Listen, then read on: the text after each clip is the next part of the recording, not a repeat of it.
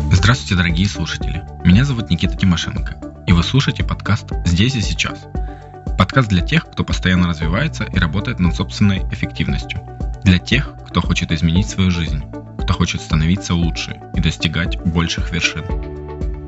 Здесь я общаюсь с личностями, которые в чем-либо преуспели, личностями, которые постоянно развиваются, работают над своей эффективностью и вдохновляют на новые свершения. Общаюсь я с ними для того, чтобы перенимать их опыт, фишки, методики или лайфхаки. Человек является неким средним арифметическим от пяти людей, с которыми он общается. Именно в этом и заключается идея подкаста. Делать себя и свое окружение лучше, заряжаясь этим у гостей подкаста.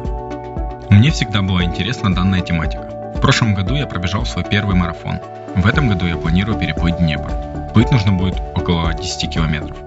Всю свою сознательную жизнь я привык бросать себе вызовы и с удовольствием преодолевать их. Всегда любил мотивировать людей на рост, новые достижения и помогать им в этом. Именно поэтому я пошел в коучинг и занимаюсь им с большим удовольствием. Я кайфую от того, что помогаю своим клиентам ставить цели, составлять и реализовывать план по достижению этих целей. Ну а гости подкаста мотивируют меня и мое окружение к достижению еще больших вершин. Я искренне верю, что мой подкаст вдохновит и вас на что-то большее. Если это так, пишите отзывы в iTunes или SoundCloud. Ваши отзывы развивают подкаст и позволяют его увидеть большим пользователям. Ну и я, когда вижу ваши отзывы, вдохновляюсь на то, чтобы развивать подкаст дальше. Ну а теперь о гости нашего сегодняшнего выпуска. Юлия Скрипник. Юлия – тренер по скорочтению. Также она является ведущим копирайтером в издательстве «Миф». Многие называют ее книжным сомелье. Также Юлия является коучем, и автором множества статей, опубликованных на таких порталах, как Lifehacker, Forbes, Жить интересно, For Brain, Men's Health. Юля много путешествует. За последние два года она посетила такие страны, как Америка, Азия, Европа. Полгода Юля жила на Бали и работала удаленно. Вот о чем мы поговорили с Юлей в подкасте. Как читать книги с реальной пользой. Какие есть упражнения для самостоятельного увеличения скорости чтения Удаленная работа. Плюсы и минусы. Как лучше планировать с помощью хронометража. Для чего нужна адская неделя. Ну и для того, чтобы познакомить вас с Юлей лучше, давайте изучим ее цифры. Цифротека. 298 написанных статей в МИФе и столько же на других ресурсах. В сумме около 500 статей. 70 прочитанных книг за 2016 год. Свыше тысячи людей, обученных скорочтению у Юли. От 2 до 6 Именно во столько увеличивается скорость чтения у учеников Юли. Четыре образования, два года работы в МИФе, 19 посещенных стран в качестве путешествий. Привет, Юля. Привет, Никита. Юля, расскажи, пожалуйста, в двух-трех предложениях, словах э, нашим слушателям, чем ты занимаешься? А если в двух-трех предложениях, то я ведущий копирайтер в книжном издательстве «Ман Иванов и Фербер» И я одновременно являюсь тренером по скорочтению, веду свои курсы по развитию скорости чтения и мышления. А, люблю путешествовать. Э, езжу из Перми в Москву частенько, ну и плюс в разные другие страны мира. Вот так, пожалуй, вкратце. Хорошо. Хорошо. Звучит впечатляюще. Скажи, пожалуйста, а как ты вообще пришла вот к скорочтению и тому, чтобы обучать людей этому? Так, ну смотри, есть длинная версия, а есть короткая версия. Давай а, длинную, если что, мы будем ее резать. Давай. А, ну, если длинная, то все началось в школе. А, там был период, когда я поступала из обычной школы, ну такой вообще средненькой, в лицей, который являлся очень, очень элитным а, заведением в городе Березники.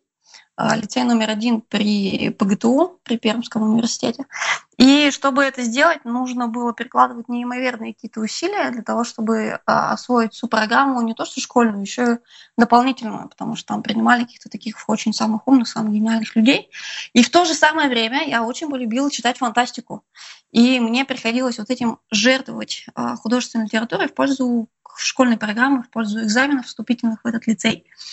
И в тот же момент мне попалась книжка по самоорганизации для школьников. Такие книжки были редкостью, но вот она мне попалась, и там а, речь зашла о скорочтении. То есть они не раскрывали этот а, предмет, хитруги такие, а просто написали, что, ну вот если вы хотите научиться быстро читать, то вам бы неплохо освоить скорочтение. Я такая, угу, скорочтение, что же это такое? Звучало как какие-то фокусы.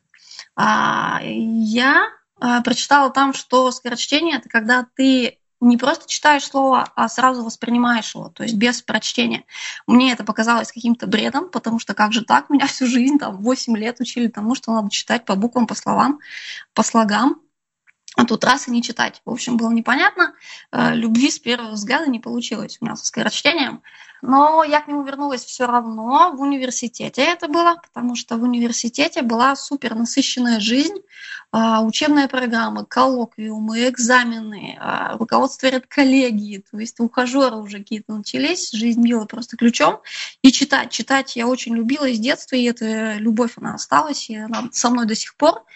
И поэтому приняла волевое решение все-таки изучить это скорочтение этого непонятного зверя. А пошла в книжный магазин, купила самую большую, самую толстую книжку с самым мелким шрифтом по скорочтению. А, Зиганов, кстати, рекомендую ее до сих пор всем. Очень хорошая книжка. Зиганов называется «Скорочтение».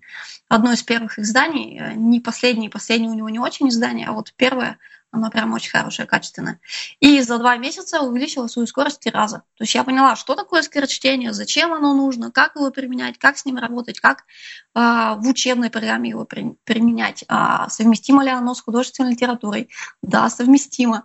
В общем, много-много всего мне открыла эта книжка, и я вот таким вот способом познакомилась со скорочтением. А потом уже пошло по накатанной, то есть мне было интересно, есть ли что-то еще в скорочтении, чего я не знаю. И изучила практически всю литературу, которая есть на русском языке.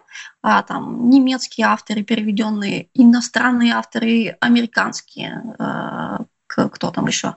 Ну вот немецкие, американские, пожалуй, у них хорошая школа, плюс, конечно же, русские книжки. И потом это уже все плавно перетекло в свой собственный курс. Вот такая история. Можешь немножко еще рассказать вообще про само скорочтение, потому что, как мне кажется, многие, знаешь, у них какой-то миф есть, что если там вот человек э, владеет скорочтением, то он ничего не запоминает, ну, то есть я просто тупо сканирую книгу и для галочки себе откладываю в сторону говорю, я прочитал эту книгу. Хотя на самом деле там я ничего не запоминаю. Ну, как бы есть такой миф, можешь его развеять. Да, да, да, да, да. Это даже не миф, это такое предубеждение почему-то. И самый распространенный вопрос, самое распространенное возражение, когда я начинаю рассказывать про скорочтение, ну как же так? Вот мы увеличиваем скорость, значит, наша наше понимание, способность к пониманию, эффективность запонимания, там, запоминания, а, она снижается. А, и вот я не знаю, откуда такое на самом деле, люди сами себе придумывают. А на самом деле скорочтение – это не просто скорость чтения, туда входит и скорость усвоения информации, и способность распараллеливать процессы, и способность запоминать, и способность систематизировать информацию, и все это одновременно с чтением.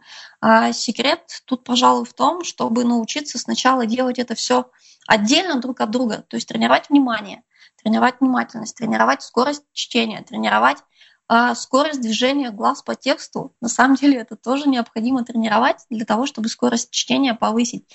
А, и все это тренируется сначала по отдельности, а потом миксуется в а, сложные упражнения, которые потом после тренировки позволяют тебе читать быстрее. Это то же самое, как, ну, приведу пример из спорта, которым я занимаюсь, бадминтон, чтобы а, спортсменам научиться лучше двигаться по площадке, быстрее двигаться по площадке, а, надевают такие грузики на ноги и на руки бывает тоже надевают с песком для того, чтобы усложнить себе жизнь, для того, чтобы было тяжелее.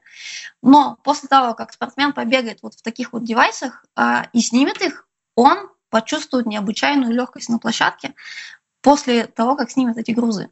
вот то же самое тренировка скорочтению. Когда мы делаем специальные упражнения – После того, как мы прекращаем их делать, после того, как это все уже внедрилось в мозг на бессознательном уровне, мы начинаем читать быстрее.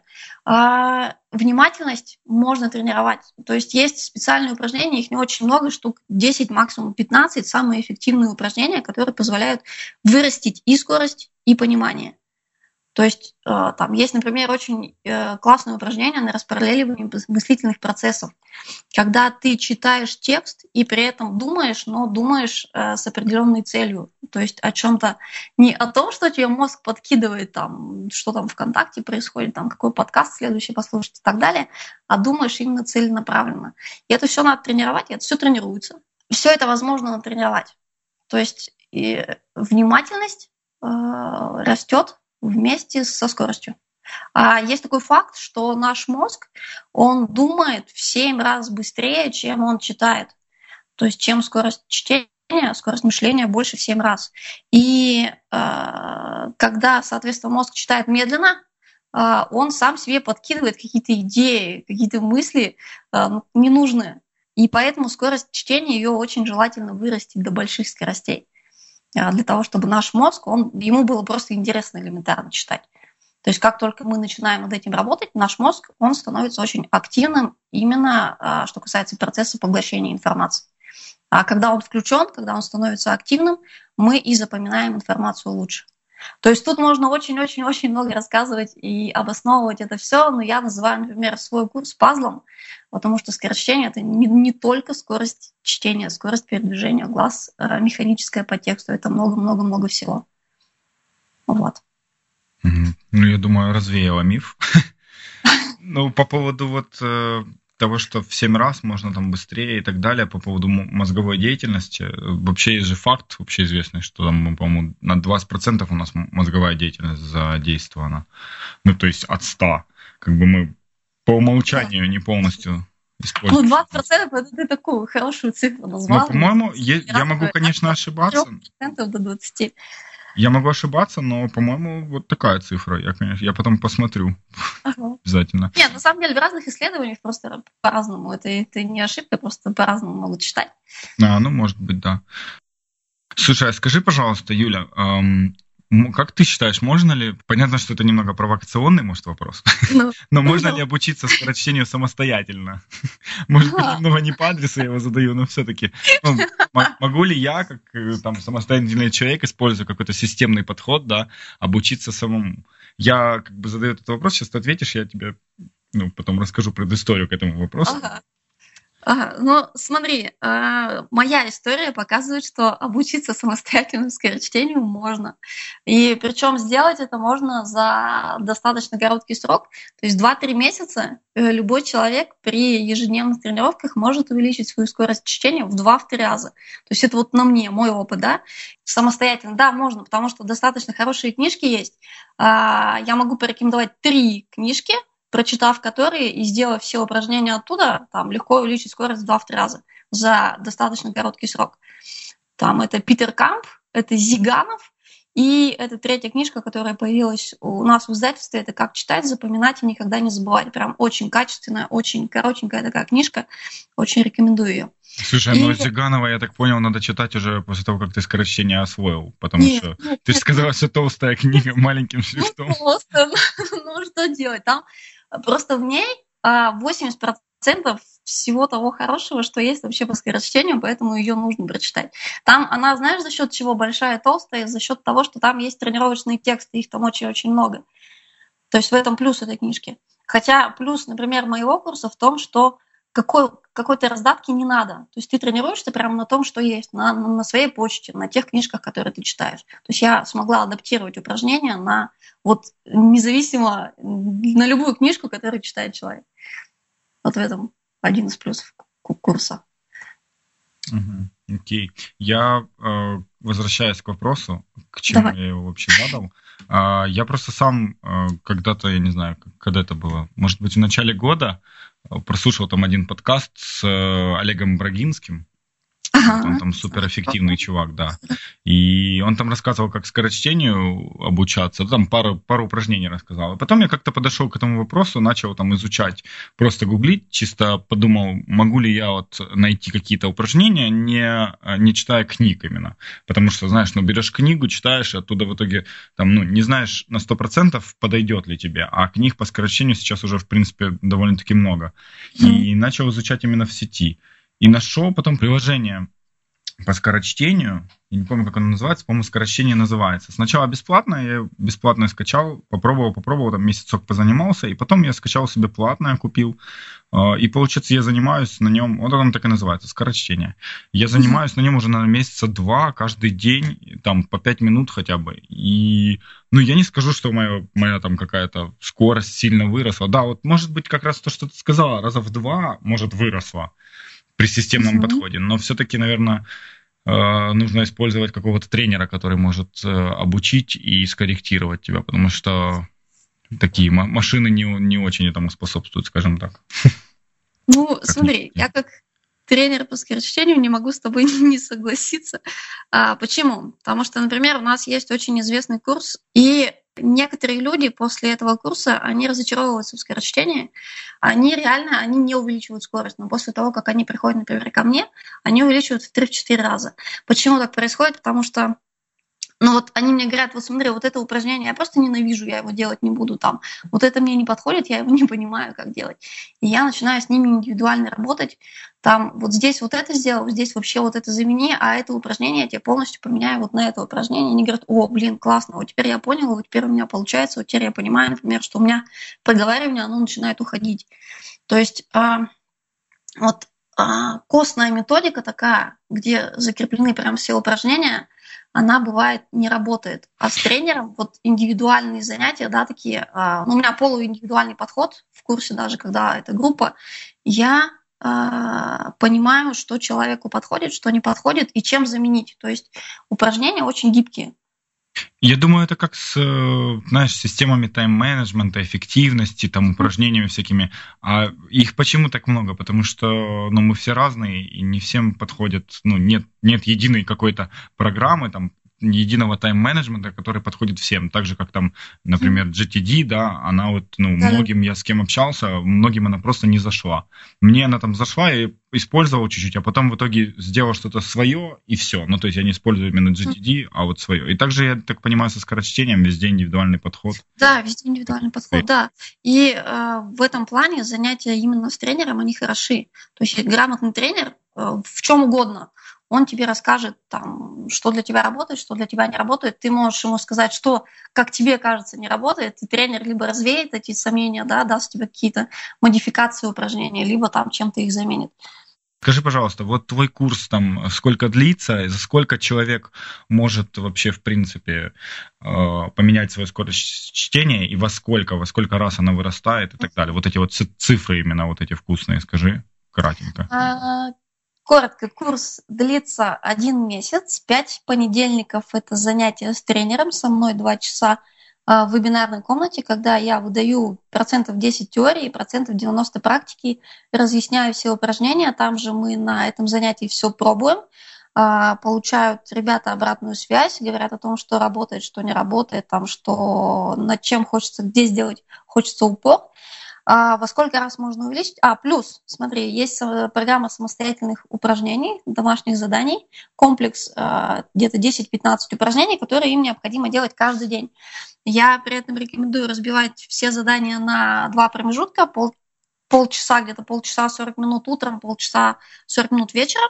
А, плюс некоторые упражнения, они очень плавно интегрируются в а, рабочие задачи. То есть вот то, что ты делаешь, да, то, что ты делал, как обычно, плюс накручиваешь немножко упражнений по скорочтению и уже работаешь над скоростью. А, увеличить во сколько раз можно? В, в среднем увеличивают в два но есть звезды, которые э, делают прям все-все-все досконально, и они увеличивают скорость в 4-6 раз. То есть на предыдущем курсе у меня девочка, например, увеличилась в 6 раз. Прям ух, вообще, меня саму очень порадовал этот результат. Она прям пищала у меня там в этой вебинарной комнате. Есть такая книжка «Золотые правила». А, там о том, как тренер тренировал Майкла Фелпса, и за счет чего там он стал такой мировой звездой. А, у тренера была четкая программа, что делать, когда делать, сколько минут каждого упражнения делать там каждый день. И я сравниваю свой курс вот с такой же программой. То есть если его четко делать, у тебя будут результаты. Об этом я говорю прямо на первом занятии. Слушай, отходя от, от темы курса, ну, вот это вот про золотые правила, мне, я, я, пожалуй, наверное, прочту ее, потому что я вообще, в принципе, люблю вот такой, когда системный подход, когда я знаю, что если я буду делать каждый день вот это, вот это, вот это, то потом у меня будет вот такой-то результат. Я вот как раз за результаты, я люблю вот эти по маленькими шажками, знаешь, ежедневно. Ну, прикольно. У тебя получается, что э, сейчас 7 дней в неделю, по часу, если упражнение, это 7 часов плюс 2 часа, mm. вебинар 9 часов в неделю, и через месяц ты уже увеличил да. скорость, да? Да, да, да. Ну, круто. Я, я все считаю в инвестициях времени, даже не денег. Окей, хорошо. Ну, прикольно, звучит очень заманчиво, я тебе скажу. Давай вот к инструментам тогда вернемся. А, ты можешь выделить как, вот основные инструменты, которые можно использовать и даже, может, самостоятельно как-то научиться и незначительно, но увеличить свою скорость, скажем так? Давай, смотри, а самый простой инструмент, которым пользуюсь я до сих пор, а, то есть э, со своей неплохой скоростью, я все равно его иногда включаю, когда я понимаю, что у меня включается артикуляция, когда я проговариваю текст, и э, там я знаю, что это очень неэффективно, и это снижает скорость очень сильно. Я начинаю применять такое упражнение, считаю. То есть я про себя не прочитываю текст, а начинаю просто считать. 9, 8, 7, 6, 5, 4, 3, 2, 1, 9, 8, 7, 6 и так далее с скороговоркой. А, и при этом читаю текст. И происходит такая магия, что я понимаю то, что я читаю, но при этом голос э, в голове у меня выключается, заменяется вот таким счетом, и через пару минут я уже выключаю этот счет, и получается у меня тишина в голове. А чем, соответственно, я заполняю эту тишину в голове? Я начинаю анализировать текст одновременно с тем, как я его читаю. То есть, например, я почитаю абзац, и я сделаю краткую выдержку, о чем был этот абзац, и все это параллельно с тем, что я уже начинаю читать другой абзац, и, в общем, самое главное выключить голос в своей голове. Сейчас, подожди, а как я упустил этот момент? Вот мы считаем ну, с 9 до 1, окей. 9, 8, 7, 6, 5, 4, 3, 2, А как 9, ты натренировала то, что как ты натренировала то, что вот ты начинаешь резюмировать э, абзац, который ты только что прочитала, компоновать вот это все? А, ну, смотри, это уже называется доминанта. То есть э, я тебе рассказала этот э, вариант этого упражнения, когда делаешь это все одновременно, но вообще можно тренировать. Да? Сначала ты тренируешь текст э, со счетом, то есть ты считаешь, и э, вот в тот момент, когда ты понимаешь, что ты понимаешь то, что ты читаешь под счет, класс, можно уже усложнять. Ты тогда накручиваешь на это упражнение, например, выявление доминанты. То есть, когда ты читаешь текст и выявляешь а, так скажем, тема абзаца это называется. То есть доминанта – это краткая мысль всего абзаца. Почему у нас текст разбивается на абзацы? Как раз потому, что каждый абзац раскрывает какую-то одну мысль, а твоя задача упаковать эту мысль в одну, в одно предложение, там буквально несколько слов. И это тебе помогает уже обдумывать одновременно текст, да, как-то его анализировать и создавать такие мини-тезисы у себя в памяти. Ты развиваешь уже память. Такой, вот такой механизм. Я понял. В данный период я как раз пришел к тому, что я читаю как? Я там почитал минут 10, и потом обязательно беру телефон и там, там ну, создаю специальную заметку по книге, да, и потом просто каждый абзац продолжаю вот какие-то мысли, которые остались э, после прочтения, да, какие-то ключевые. Ну, иногда бывает такое, что я прям читаю, и вот такая мысль, типа, блин, я ее сейчас забуду, я прям сейчас закрываю книжку, записываю, потом открываю, дальше начинаю продолжать. Скажи мне, вот э, с помощью скорочтения, которое преподаешь ты, возможно ли вот натренировать настолько, чтобы я не знаю, чтобы можно было, например, прочесть, реально там 10 минут ты почитал или сколько-то минут. Там, я не знаю даже, сколько с вашей скоростью можно за 10 минут прочесть, мне страшно подумать.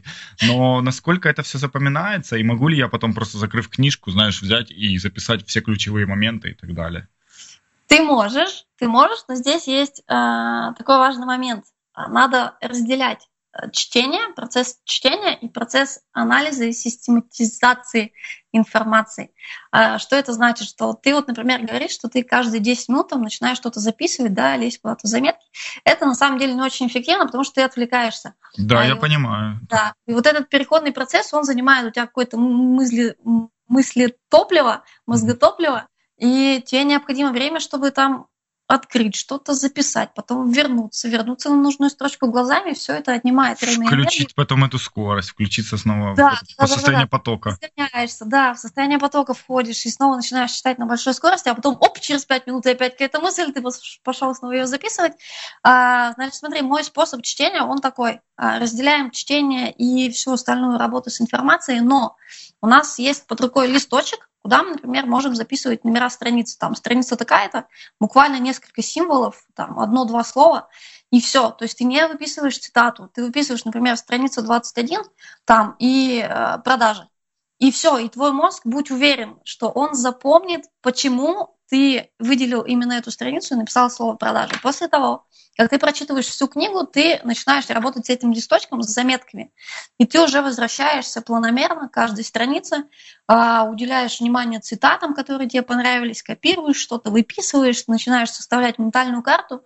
То есть это уже не чтение, ты уже книжку прочитал, ты уже понимаешь, а, весь ее объем, все те идеи, которые там есть, и тебе будет проще все это систематизировать, анализировать, привести к виду какому-то, к тезисному. То, что ты хочешь оставить. А у многих есть такой страх, что когда мы читаем, если вот сию же минуту я это не запишу и что-то с этим не сделаю, я это потеряю. Не, не потеряешь, нормально все. Да, все это же как, как тот же страх, что типа, блин, я только что не запомнил, и возвращаешься, перечитываешь, типа. Вот, вот, вот в тот же момент, в процесс чтения, в процессе чтения этого делать не надо. Надо разделять процесс чтения и работать с информацией. Слушай, ну классно, я попробую. Я такое где-то уже слышал, но, но услышал я только сейчас. Действительно услышал. Хорошо, а есть еще какие-то инструменты, тренировки, которые да, ты можешь да, советовать? Да, есть. Есть, конечно же. Вот э, самые главные проблемы с чтением, почему оно медленное у большинства людей – это первое, это проговаривание текста. То есть, когда мы проговариваем текст, мы не позволяем своей скорости вырасти чем больше, чем на 150 слов в минуту. И это такая школьная скорость на самом деле. Вот в школе, как нас научили читать, так большинство людей читают. А, вот, и проговаривание очень сильный тормозящий фактор. Второе, вторая причина – это маленький угол зрения. То есть, когда мы смотрим в книгу, и мы видим всего лишь пару слогов, и поэтому получается медленно читать. И задача активного читателя и того, кто развивает скорочтение, увеличить угол зрения. Есть такое упражнение а, с таблицами Шульте. То есть в любой книге по скорочтению, в любом тренинге они есть. А, если кто-то не слышал, то это упражнение очень здорово. Есть даже приложение специальное. Да, Я с ним занимаюсь, да. Да, да, это здорово. А, на самом деле даже на телефоне его можно поставить, если, например, ты читаешь много книжек или много статей, или почту все проверяешь на телефоне, будет эффективным делать это упражнение и на телефоне. Вообще рекомендую делать это на большом экране, чтобы угол зрения тогда как-то увеличить, потому что телефон, он там не очень сильно позволяет тренировать угол зрения. Можно распечатывать эти таблички, там 5 на 5 а, таблица, в ней раскиданы цифры от 1 до 25, и задача, держа взгляд в центре, не сводя его никуда, найти все цифры от 1 до 25. Можно от 25 до 1 искать. В общем, занимаясь каждый день минут по 15, тоже можно очень здорово развить свое угол зрения, причем а, когда вы развиваете свое угол зрения, он помогает не только для чтения, он помогает, в принципе, для внимательности. Да? Есть очень много историй, когда люди, занимающиеся с таблицами Шульте, понимают там, а, что кто-то полез в сумку а, или что аварийная ситуация какая-то на дороге создается, или, например, мамы, которые занимаются с таблицами Шульте, они, у них получается лучше следить за маленькими детьми. В общем, очень-очень много плюсов. Вообще скорочтение тренирует очень много навыков. Память, внимательность, креативность в том числе. В общем, много всего. Вот, таблицы Шульте на угол зрения. Проговаривание. Да, проговаривание. Ну и плюс а, есть такой классный, наверное, из сферы книжных лайфхаков. Если вы хотите лучше, быстрее читать и лучше усвоить информацию, то перед каждым чтением здорово поставить себе цель а зачем вы читаете. То есть часто бывает, что мы берем книжку в руки, не понимая, зачем мы это делаем, и часто это приводит к тому, что мы улетаем в своих мыслях куда-то там. А когда есть четкая цель, и ты ее понимаешь, и она может быть записана вот на этом листочке бумажки, который лежит рядышком да, с книгой, а, поглядывая туда, ты понимаешь, ага, например, вот то, что я сейчас читаю в этой главе, во-первых, я знаю, там, или во-вторых, мне это совсем не нужно, это не удовлетворяет мои цели, и ты можешь повысить свою скорость чтения и читать чуть-чуть по диагонали. Ты же знаешь, о чем там, и ты знаешь, что если у тебя будет такая цель, то ты туда сможешь вернуться. А сейчас твоя цель другая, поэтому давай-ка ускоряемся и переходим там к следующей главе. Вдруг там ответ там, на главный вопрос жизни Вселенной и всего такого. То есть это как на машине едешь, если знаешь, что ты по этой дороге уже несколько раз ездил и ее знаешь, а ты торопишься, ты там типа включил пятую скорость, поехал быстрее, поехал потом быстрее. притормозил. Да, да, да, да, да, да, все верно. Прикольно. Ну, слушай, а про проговаривание, мне кажется, мы немножко упустили. Ты сказала, что есть проговаривание. А какое упражнение для того, чтобы избавиться от проговаривания, когда читаешь? А смотри, а смотри от проговаривания, избав... вот смотри, проговаривание, это когда ты видишь текст, ты его внутренним голосом проговариваешь, внутренними ушами слышишь, и только потом понимаешь. И упражнения, которые выключают вот эти два промежуточных а, процесса проговаривания и услышания, это 9, 8, 7, 6, 5, 4, 3, 2, 1. То есть а, ты внутренний угу. разговор заменяешь вот этой скороговоркой. Кстати, можно прям скороговоркой какой-то заменять а, или песней любимой. То есть ты чем-то задействуешь свой артикуляционный аппарат, а, и при этом следишь глазами по тексту и стараешься воспринимать текст который ты читаешь, тем самым ты выключаешь а, свой артикуляционный аппарат. То есть тебе он не нужен, это вспомогательный а, инструмент. И а, на тренингах, на живых, когда я провожу, мне очень интересно видеть реакцию людей, которые схватывают это прямо в ту же минуту, и люди подпрыгивают просто на стульях, ага, я понимаю, я понимаю, я понимаю, я понимаю. Это, знаешь, как просто исцеление какое-то. Ух. Это один из, из классных инсайтов скорочтения, когда ты начинаешь читать без проговаривания. А, ну, у, есть, например, упражнение, оно посложнее, там прям техника определенная. Надо считать э, специальный счет и при этом отстукивать двумя руками по столу, ручками, там, с амплитудой. А, как же там, раз, два, три, четыре. Раз, да, да, два, Брагинский, раз, Брагинский такое как раз тоже. Вот, вот, да, есть такое упражнение, да. То есть вот кому-то одно подходит, кому-то другое подходит, кто-то там... Ну, то есть ты, получается, э, про себя считаешь раз-два, раз-два, при этом отбиваешь какой-то ритм, э, типа карандашом, например, по столу, да, да, да, и читаешь. Ну, я и читаешь, да, да. Вот она очень нагруженная, но а, основатели этого метода, это русские ученые, они гарантируют, что за 20 часов вот такого настукивания ты полностью избавляешься от артикуляции. А, это даже есть Э, научно обоснованное доказательство, почему так происходит, потому что э, когда мы вот отбиваем карандашами по столу, мы задействуем мелкую моторику рук, то есть от локтя до кончиков пальцев. И вот эта вот зона, она находится в мозге очень близко с зоной проговаривания текста, с зоной артикуляции. Соответственно, когда мы задействуем одну зону, мы подавляем действие там в другой. То есть артикуляция, она подавляется потихонечку-потихонечку. То есть у кого-то действует то и другое. Я даю в курсе о, оба эти упражнения. И на 9, 8, 7, 6, 5, 4, 3, 2, 1, и на отстукивание ритма. Вот такие упражнения. В общем, это вообще сокращение, да, я смотрю, наука такая целая прям. Конечно. Класс, очень увлекательно.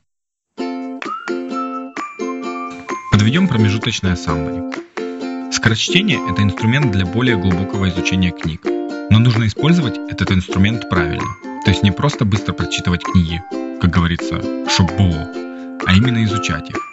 Ставить обязательно цель, для чего вы читаете данную книгу, или просто задавать вопрос. Чтобы отфильтровывать не нужно. Например, читаете с целью повысить продажи, а следующий абзац про организацию работы в команде, вы понимаете, что в данный момент вам это не нужно и пропускаете. Иногда мы забываем, что книги нужны не для галочки, а для роста, улучшения нашей жизни. Заметки по мере прочтения. Крутой момент. Взял себе и уже использую. Интересная идея по ходу прочтения. Пишем номер страницы и ключевое слово. В электронном варианте удобнее. Можно выделить просто нужное слово. Если книга ваша, работайте с ней. Выделяйте слова и оставляйте стикер в виде закладки. Упражнение для развития скорочтения. Увеличение угла зрения с помощью таблицы Шульта или Шульте. Можно использовать приложение, сервисы или просто распечатать таблицу. Смотрите в центр и указываете по порядку на цифры. Или не по порядку, а наоборот. Вся суть упражнения заключается в том, чтобы, глядя в середину таблицы, видеть остальные цифры. Тем самым вы расширяете свой угол зрения и обучаетесь видеть больше. Исключение проговаривания. При чтении пробуйте читать от 9 до 0. Это убирает проговаривание читаемого текста и тем самым увеличивает вашу скорость. Высший уровень – это выстукивать определенный ритм карандашом, пока читаете. Как считают специалисты, с помощью такого упражнения за 20 часов можно избавиться от проговаривания полностью. Для самостоятельного обучения еще можно использовать книгу, по которой училась Юля. Учиться самостоятельно или с помощью тренеров или курсов решать, конечно же, вам. Кстати, Юля дарит скидку нашим слушателям. Ее курс стартовал 17 апреля, но есть записи, поэтому вы можете еще успеть догнать всех. Таких учеников много, поверьте мне. Промокод для скидки на курсе Юли Good April. Промокод, ссылка на курс, а также все упоминания находятся в описании подкаста. Хорошо, я думаю, слушатели не простят меня, но я предлагаю переключиться с темы скорочтения. Наверное, сейчас думают, блин, ну, я хотел за подкаст научиться этому всему. Э, но было бы несправедливо спросить вообще, как как живешь ты, какая ты, как человек. Вот. Поэтому мне вот интересно, Юля, расскажи, пожалуйста, как вообще ты распределяешь свое рабочее время? А, какие-то системы тайм-менеджмента или просто у тебя есть какая-то своя система, к которой ты пришла, или ты каждый раз меняешь? Вот как ты все это делаешь? Ну, как ты все это успеваешь? Работать в МИФе и проводить э, тренинги по скорочтению, еще и путешествовать, и спортом заниматься? Ну, в общем, я думаю, у многих людей возникает такой вопрос. А, так, начнем, пожалуй, с самого главного плюса удаленной работы – это свобода. То есть, когда ты на удаленной работе, у тебя больше свободы, ты можешь свободно передвигаться, ты можешь выбирать себе задачи. Но в этом же и самый главный минус, пожалуй, хоум-офиса – что свободы ее слишком много становится, и ты можешь куда-то скатиться в яму, ничего не делания, лени и решения только личных задач. А, что мне в этом помогает? А, в МИФе очень здорово выстроена работа удаленная, потому что они с самого начала основания, у них практически все а, сотрудники у них у нас на удаленке. То есть 95% из 150 человек работают удаленно в разных странах, в разных городах. И помогает в этом, ну, например, я, как ведущий копирайтер, у меня есть э, четкий контент-план, расписанный на месяц вперед. То есть у меня есть четкие задачи, там каждый день одна, две, три статьи в день, плюс э, рассылка, плюс план по Инстаграму. И задача в МИФе работать на результат. То есть никто не учитывает время которое ты сидишь за компьютером. Я знаю, что есть системы, где прям учитывается время, а, которое ты проводишь за компьютером. Вот здесь такого нет. То есть тебе доверяют на 100%, но от тебя и спрашивают на 100%. А, поэтому мой рабочий день – это, конечно же, а, рабочие задачи в первую очередь, которые я стараюсь делать в первой там, половине дня до вечера. Потому что у хоум-офиса есть ну, такой недостаток, что когда ты начинаешь миксовать рабочие личные задачи, у тебя превращается день а, в какой-то большой, длинный а, день с рабочими задачами, которые заканчиваются ночью. И вот если это все не структурировать и не приучить себя делать рабочие задачи в первую очередь, то так и будет. А так, когда ну вот у меня есть рабочий план, и первым делом то, что я открываю там с утра, это именно контент-планы. Я понимаю, ага, там у меня сегодня рассылка по такой-то книжке, плюс две статьи по такой-то книжке. Плюс, Сейчас, там, прости, надо... тебя, тебя верну немножко. А да. вот э, контент-план, э, можешь рассказать, как это выглядит, вот когда ты открываешь, да? То есть там расписано просто четко список действий на день, или это на неделю, ага. или как вот это все? Смотри, смотри, у нас есть общий контент-план на весь отдел копирайтеров, там указано, кто и что делает. То есть там указан, например, день. Сегодня, а, там, не знаю, 8 апреля, ну, суббота, правда, но будем считать, например, что это понедельник. И у меня там написана рассылка по книге «Магия кадра», например. А, статья по книге «Творческий девишник». Статья по книжке «Давно пора». Вот, например, три таких дела мне нужно сделать точно. Я понимаю, ага, и делать я могу в любой последовательности. А количество дел у вас как-то ну, фиксируется а, или? Смотри, да, а, у нас принимается примерно, что два часа на задачу, но это может быть, конечно, варьироваться, потому что рассылка никогда два часа не занимает, она занимает часов пять. Там с вычетками, совсем с проверками и совсем-совсем. Вот так вот. То есть примерно два часа на задачу, потому что есть задачи более мелкие, есть задачи покрупнее. А, в целом где-то 8 часов. Все задачи а, примерно на 8 часов. И потом я выбираю самую сложную, потому что в первой половине дня, как правило, мозг работает лучше и лучше делать какие-то сложные задачки. И я просто начинаю делать их одно за другой. При этом я стараюсь сделать одну задачу за раз, даже если она большая. То есть там одну статью написать за два часа это вообще легко. Сел, прижал, там наушники одел и делаешь себе спокойно, пишешь, вникаешь в это все. А, если задача большая, то, конечно же, необходимы перерывы. Я делаю, стараюсь миксовать. То есть, если у меня это интеллектуальная деятельность, то я делаю либо физическое упражнение, либо а, рисую, например. То есть творчеством каким-то занимаюсь. И в этом еще один огромный плюс удаленной работы, потому что а, например, в офисе, там, в юбке карандаш ты не сможешь постоять в планке там посреди кабинета, да, а вот сидя дома там у себя на подоконнике э, с ноутбуком на коленках, отложил ноутбук, там поделала планку. Вообще легко. Вот. Так вот. Даже помедитировать в офисе нельзя. На тебя будут странно смотреть, я думаю. Я уже сколько, сколько раз ловился на мысли, что, блин, я же сегодня не медитировал. А потом смотрю по сторонам, думаю, да, видимо, не получится, да. Э, окей, я понял, хорошо. То есть, получается, да, ты что-то хотел сказать? Да, смотри, еще хотела сказать, э, что мне помогает поддерживать свою продуктивность. Где-то раз в месяц я делаю хронометраж. То есть это когда я сама за собой очень так сильно слежу. Каждые 15 минут я записываю, что я делаю. Очень кратенько, очень а, там, время отмечаю, что я делаю, чем я занимаюсь, рабочая это задача или личная это задача. Вот на все про все, вот на это введение хронометража в день уходит минут 10 вот максимум, когда ты записываешь это все. Но а как это... ты это делаешь? Ты вот пишешь, типа, ну, ты сейчас сидишь, занимаешься рассылкой, да. и ты да. там 15 минут прошло, ты как-то себя или словила, или это таймер, э, и ты берешь просто и пишешь там, типа, там время, да, там сейчас да. 8.52, да, да, да. и рассылка, да, все. Да, рассылка, я пишу рассылка. Если я понимаю, что я там час занимаюсь одним и тем же, то я, соответственно, каждые 15 минут не отвлекаюсь, потому что все это час, это час, это рассылка. А если я понимаю, что я начала отвлекаться, там куда-то сходить на кухню, прибраться, там еще что-то сделать, почитать, порисовать. Я все это записываю, и потом на следующий день это происходит уже автоматически. Мой организм, мой мозг, они приучаются делать все системно и не терять ни одной минутки. То есть хронометраж, когда ты ведешь его три дня подряд, а, записываешь все-все-все, вообще все, вот по чесноку все, а, то это очень здорово тебя а, дисциплинирует. Вот, это один из лайфхаков, пожалуй, для тех, кто хочет работать дистанционно. Мне кажется, сейчас многие скажут, что мы сумасшедшие какие-то. Записывать каждые 15 минут, что ты делаешь. Я уже слышал про это все. И программа Rescue Time и так далее, но пока не использовал. И, честно говоря, как-то не то, что Никит, с опаской Никит, смотрю. Никит, смотри, вот когда ты это делаешь с помощью программы, это не то. То есть программа что-то там за тебя делает. Ну, как ну пусть делает. И у меня был этот Rescue Time, и я на него забила через месяц. Я сейчас полностью понимаю, о чем ты говоришь. Просто есть люди, которые любят через руки, а есть люди, которые могут просто, ну, э, вот с помощью помощью компьютера, да, там гики ну, какие-то. Да. да, это вот такое личное, кому, ну, всем, всем по-разному.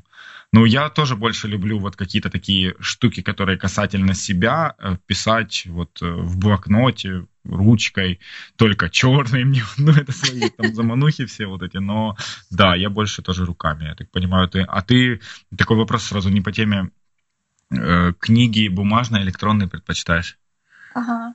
Я предпочитаю книги электронные по многим-многим причинам. То есть 90% книг я читаю в электронном виде. То есть где-то 4 из 5 книжек это в электронном виде. Это даже... практичнее, может даже Почему не это? А? Можно даже не объяснять, это практичнее, просто практичнее. Практичнее, точно.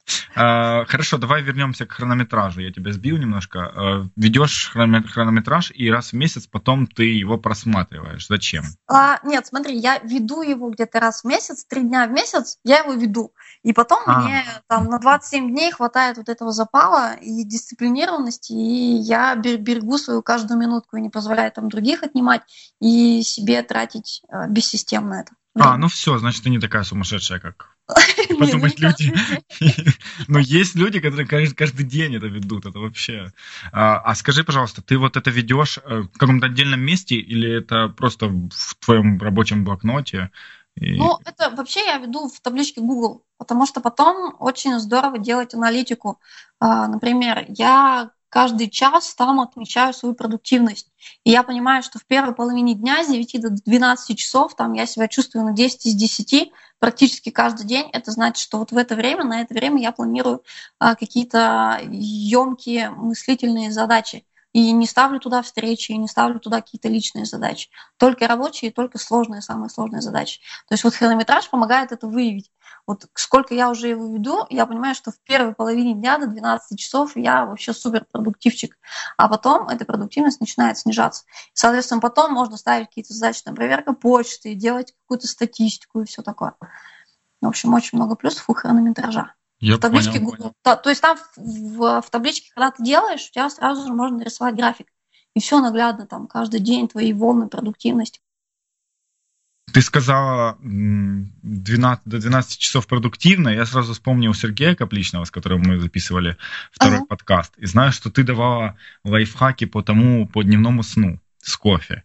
А, он нам это рассказывал, да, это в подкасте есть. И, соответственно, такой вопрос. Практикуешь ли ты дневной сон? Раз а, эта тема да, была затронута. Да. Никита, у меня есть такая возможность благодаря хоум-офису, и я это практикую. То есть, когда я понимаю, что у меня есть время на нормальный сон, то я ставлю таймер на час.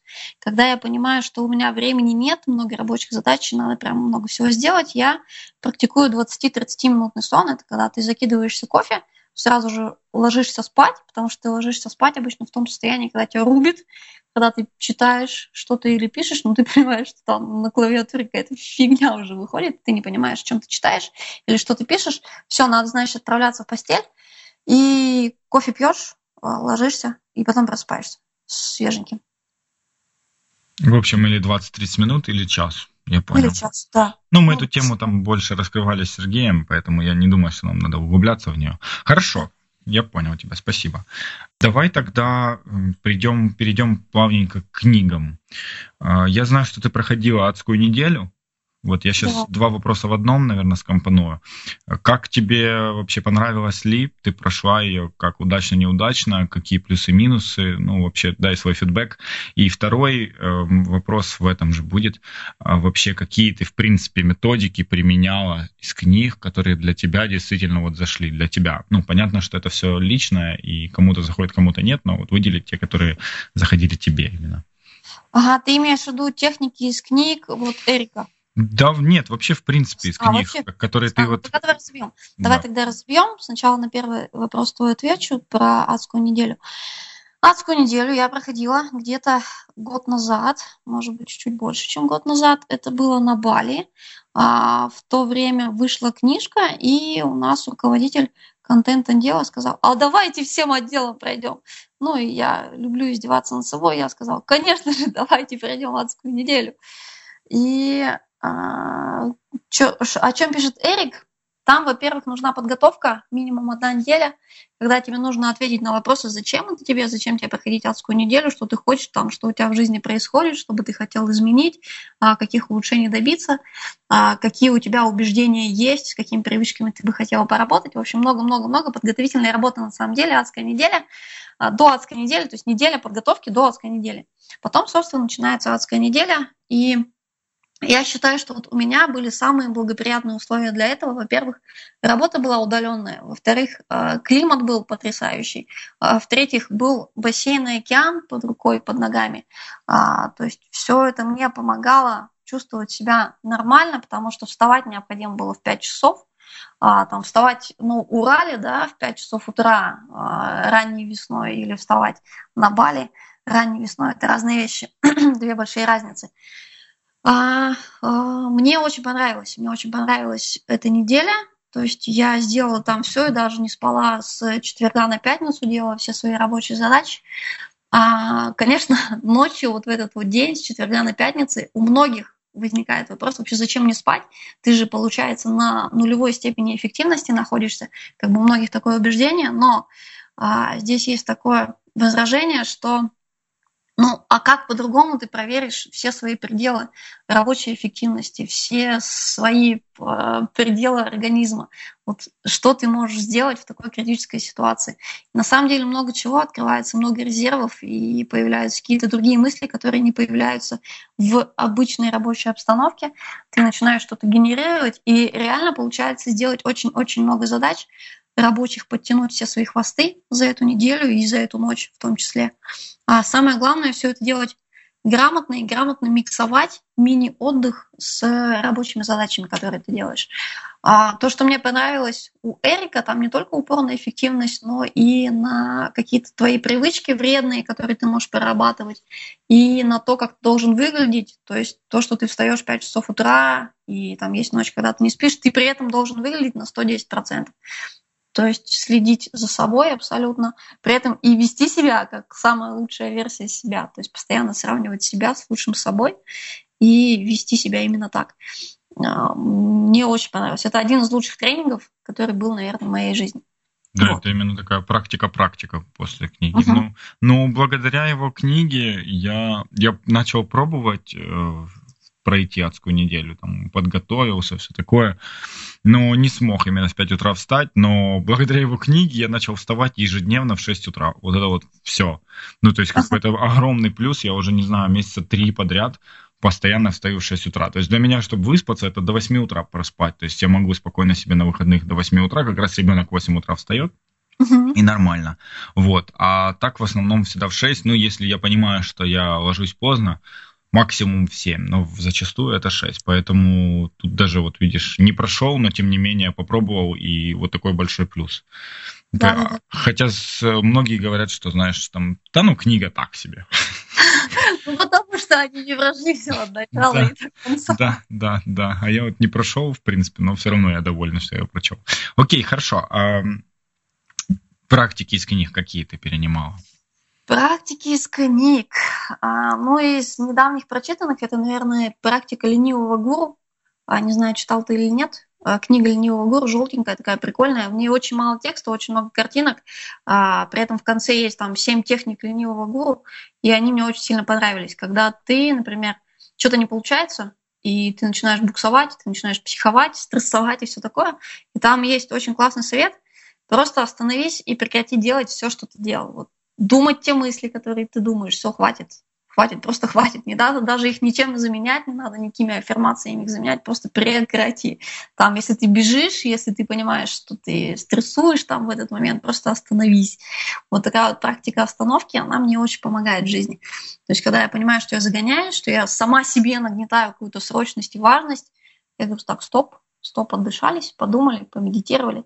Практика медитации очень мне нравится. А, «Магия утра» у нас книжка была хорошая очень. Там про 7 или про 7, или про 9 практик а, очень клевых, в том числе про утренние страницы. То есть когда я понимаю, что а, есть какая-то проблема, ее надо проработать, ну, в таком самокоучинге, в письменном варианте, три странички, выписываем, отвечаем сами себе на вопросы, как-то с собой работаем, как-то себя утешаем, какие-то даем, сама себе какие-то советы даю, в общем, три странички в день бывает. То есть я их пишу не регулярно, как у Джулии Кэмерон, например, рекомендуется, а, но когда припрет, прям пишу. А потом мне очень нравится, кажется, техника Майкла Микалка из тренинга гениальности его, когда ты создаешь себе виртуальную команду помощников, экспертов, рассаживаешь их за столом, там, например, Эйнштейна туда можешь позвать, а еще кого-нибудь там, каких-нибудь хоббитов. Это же коучинговый инструмент вообще, 100, вот, 100 ну, менторов называется. Да, коучинг взял к себе очень много всяких штук, но вот у Микалка, мне кажется, это первый источник. А, это один из инструментов креативности, когда тебе надо что-то придумать, и там своей головы недостаточно, ну, пожалуйста, берешь там в аренду любую другую, просто придумываешь за них чтобы они тебе сказали. Вот этой штукой пользуюсь, там, когда мне нужен какой-то жизненный совет, там, приглашаю этих ребят, и они там, ух, столько всего хорошего говорят. Прям. И отдыхаешь в этой беседе, и набираешься мудрости, и, там, и каких-то креативных идей. А потом что еще? Ну вот хронометраж это из какой-то книжки по тайм-менеджменту точно было. Знаешь, у меня они все так интегрируются в жизнь, что я уже не могу выделить прям конкретно, что из какой книжки, потому что мне нравится, я беру сразу же, использую как-то это. Нет, а тут даже вопрос, вопрос даже не в том, из какой книги, а вопрос э, в том, какой, что ты используешь именно, вот, наверное, больше. А, плюс, знаешь, а, я использую всякие штуки для того, чтобы привести, привести себя в рабочее состояние. Например, когда я понимаю, что я подустала, я выпиваю стакан воды. Просто стакан чистой, прохладной воды. А, он запускает механизм работы мозга, потому что мозг наш, он состоит на 80% из воды. Чтобы его взбодрить, надо просто выпить воды. И если есть такая возможность, то там освежиться в душе. А потом, что еще? Что еще? Ну, мне нравится медитация, а, когда, знаешь, напрягаешь тело и расслабляешь тело. Очень здорово помогает уснуть. Динамическая медитация. Да, да, да, да, да. А мне очень нравится комплекс гимнастика мозга для того, чтобы разогнать свои мозги. А, один, одно из упражнений – это кнопки мозга, они находятся под ключицами, там есть вот такие вот ямочки, если на них понажимать достаточно сильно с минутку, то у тебя они активизируют какие-то потоки, а, и кровь приливает к мозгу. Это тоже очень здорово разгоняет мозги. Потом ну, не знаю, лайфхак, не лайфхак, но я играю в Luma City. Есть такая игрушка, она помогает развить разные интеллектуальные способности, внимательность, память, эффективность мышления и так далее. Ты упомянула магию утра. Используешь ли ты как-то там вот это вот, ну, утренние страницы, понятно, ты сказала, а, а вот именно час силы какой-то. Вот с утра ты встаешь и сразу идешь, приступаешь к работе, или у тебя есть какое-то, какие-то ритуалы, которые ты каждое утро делаешь, там, для того, чтобы быть, не знаю, продуктивной, заряжаться и так далее. Есть такое что-то, нет?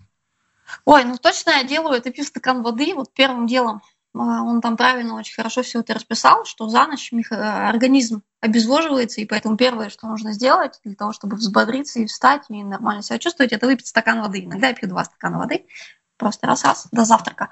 Очень эффективно э, бодрит организм.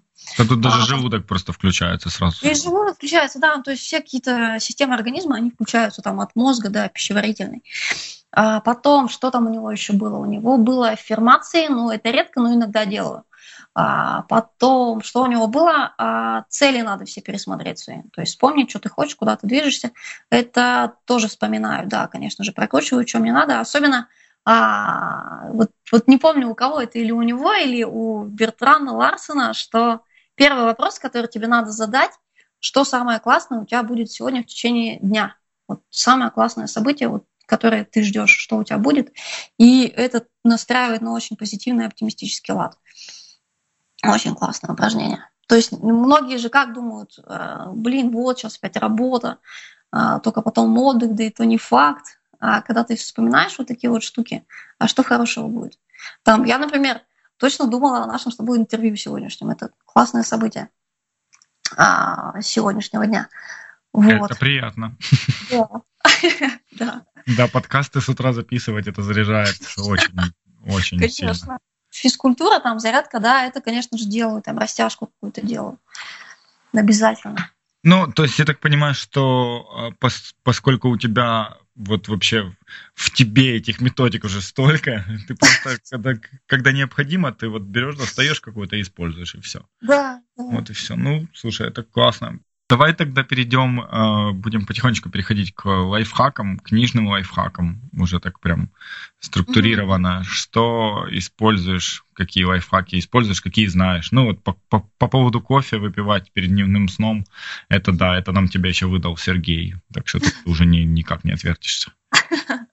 А, книжный лайфхак для того, чтобы лучше запомнить э, то, что ты читаешь, очень здорово рассказать о том, что ты понял из книжки, да, то есть написать какую-то рецензию. Когда ты пишешь рецензию на книжку, ты прорабатываешь это все в памяти еще раз, освежаешь и закрепляешь. А, плюс, да, поговорить с кем-то, там, с двумя, с тремя людьми об идеях, которые ты узнал из книжки, это тоже очень эффективно. Ты лучше закрепляешь и, получается, анализируешь информацию. А, вообще есть такое мнение, что вот ты думать над книгой должен ровно столько же, сколько ты ее читаешь. Там, если ты читаешь книжку 5 часов, то минимум 5 часов над ней бы неплохо и поразмышлять. То есть составить какую-то интеллект-карту, понять, а, что ты хочешь с этой книжкой сделать. Это еще один лайфхак. После книжки, книжки не надо просто читать, а с книжками надо что-то делать. То есть вот ты читаешь, и у тебя есть цель, помнишь, да, мы об этом говорили. Ты читаешь с этой целью книжку, и на выходе у тебя должен быть чек-лист, ну, как должен быть? Вот у меня, например, а, на выходе каждой книжки есть чек-лист там, пунктов 5-10, которые я хочу сделать. А, отдавай, чтобы... отдавай, какие пункты? Поделись хотя бы, хотя бы несколькими, какой это чек-лист. По книжке. Ну, например, смотри, я вчера прочитала книжку за пару часов Хюггё, а, «Датский секрет счастья». Очень прикольная книжка, но я ее читала с таким практическим подходом, практической целью, а что я могу сделать там со своей жизнью, чтобы у меня было больше моментов хюги. А, ну, хюги — это ощущение безопасности уюта какой-то, да, какого-то счастья. Спокойствие, типа, умиротворение. Да-да-да, очень многогранное понятие. Я понимаю, что хюгио, оно было у меня вообще всю жизнь, но можно еще что-то докрутить в жизни. Например, купить какие-то светильники специальные, чтобы тебе лампа не в лоб светила, да, чтобы она рассеивала свет. И это добавит уюта. А, купить свечей. Причем датчане используют не ароматизированные свечи, а ну, простые свечи. Просто простые свечи. Постоянно зажигают. Каждый день зажигают. И это добавляет тоже уюта. А иногда мы, например, совещания проводим на работе со свечками. Я понимаю, что дома у меня вот не хватает чего-то такого.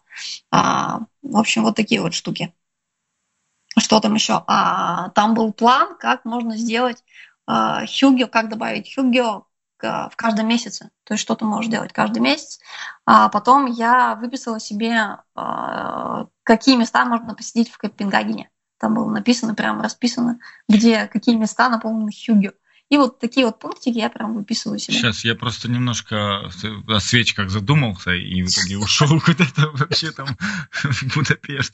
А, э, скажи, пожалуйста, чек-лист этот у тебя, он у тебя какой-то, ну, э, структурированный, вот прям, под, ну, он, он один и тот же или... Нет, нет, он не один и тот же, под каждую книжку он, конечно же, свой, потому что у каждой книжки своя цель, то есть книжку по маркетингу я читаю в основном с какими-то рабочими целями, да, и там а, получается там такие пункты, например, в рассылке сделать то-то, в Телеграме попробовать то-то, в Инстаграме а, использовать механики конкурсов такие-то.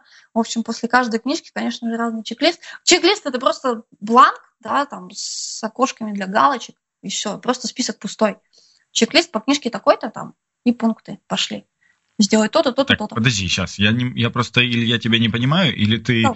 не хочешь говорить, тогда, тогда не говори, или, или что-то третье.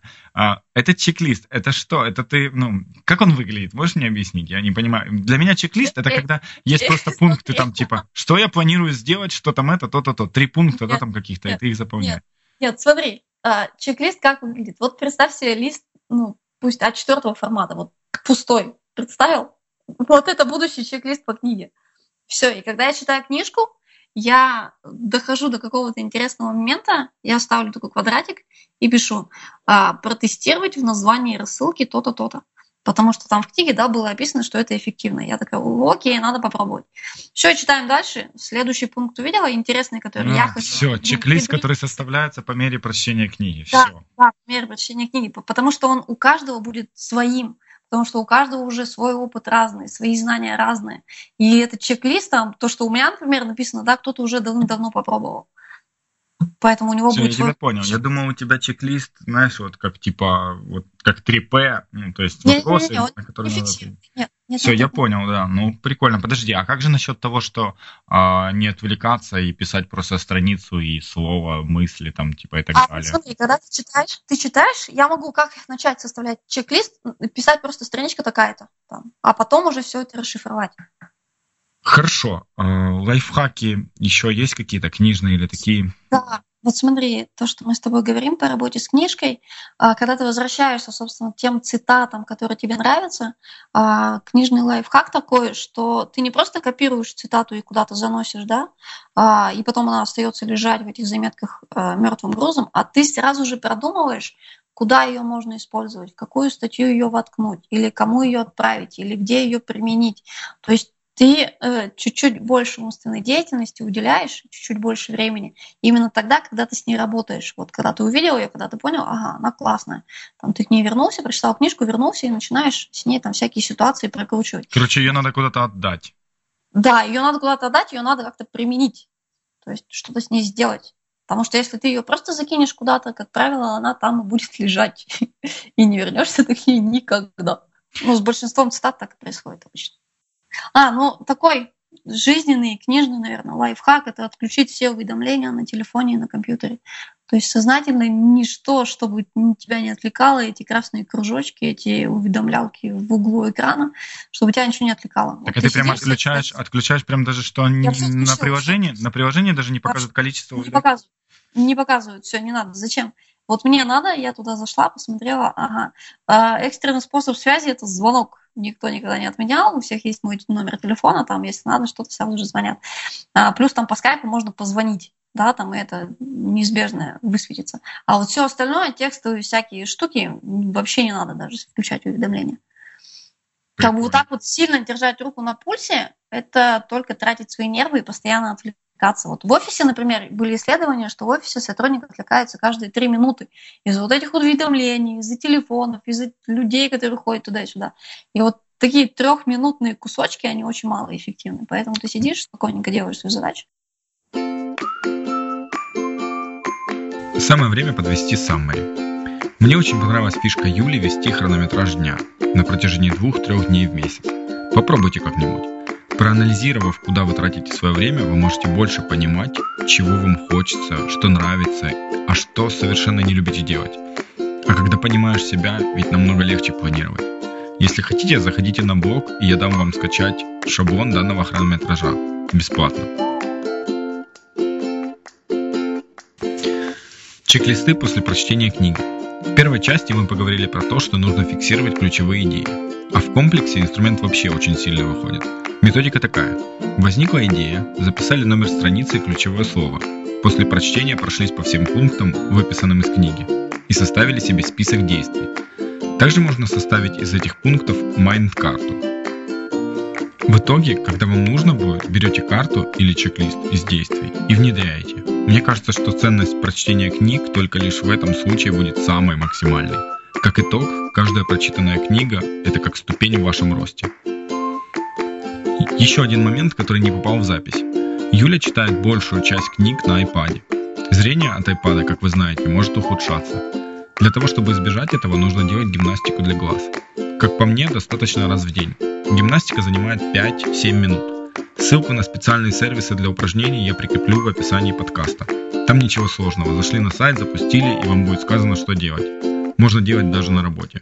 Так что пользуйтесь и берегите свое зрение. Давай тогда перейдем уже к заключительной рубрике нашей. Рубрика «Дай посмотреть». Открывай свой телефон, пожалуйста, и расскажи нам, какие приложения у тебя есть. Начнем с того, что у меня их три экрана.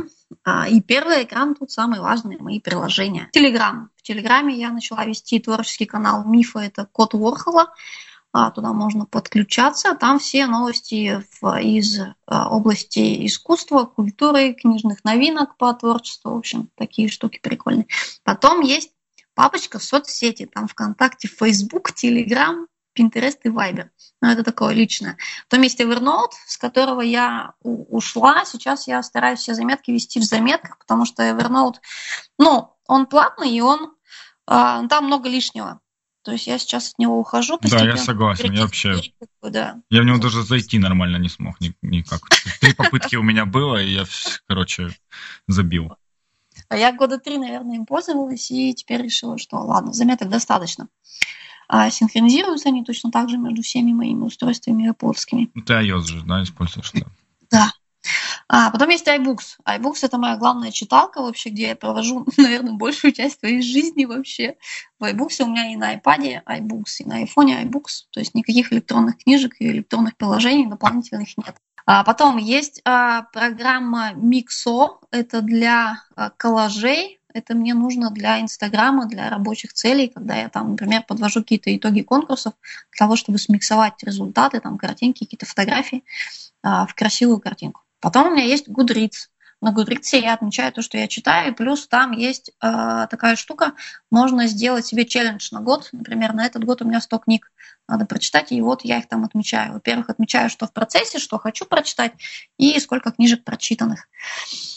Вот, потом есть таблицы Шульте, есть, э, есть Lumacity, есть iMovie iMovie позволяет тебе а, редактировать видюшки, которые ты снимаешь, например, увеличивать скорость, накладывать какие-то надписи. Это мне тоже нужно для рабочих целей.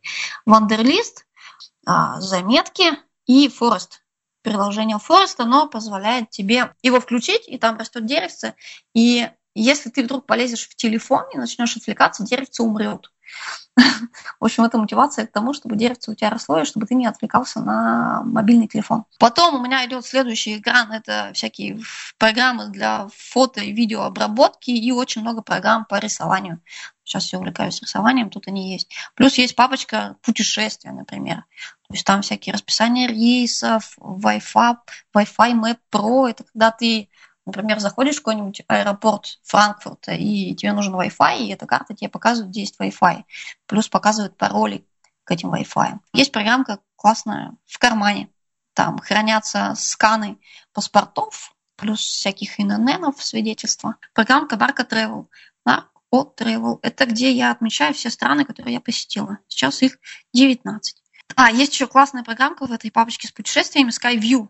А, когда ты наводишь телефон на небо, и он тебе показывает, какие созвездия ты видишь. Вот ночью очень круто его использовать, потому что ты реально видишь звезды, и у тебя ты наводишь, когда э, экраном у тебя появляется название созвездий, и вообще иногда ты думаешь, что это звезда, а на самом деле это какая-нибудь Венера.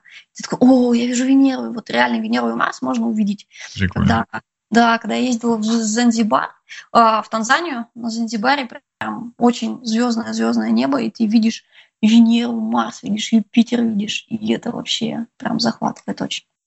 Какое напутствие ты дашь нашим слушателям от себя? Ух, напутствие читать книжки, читать каждый день.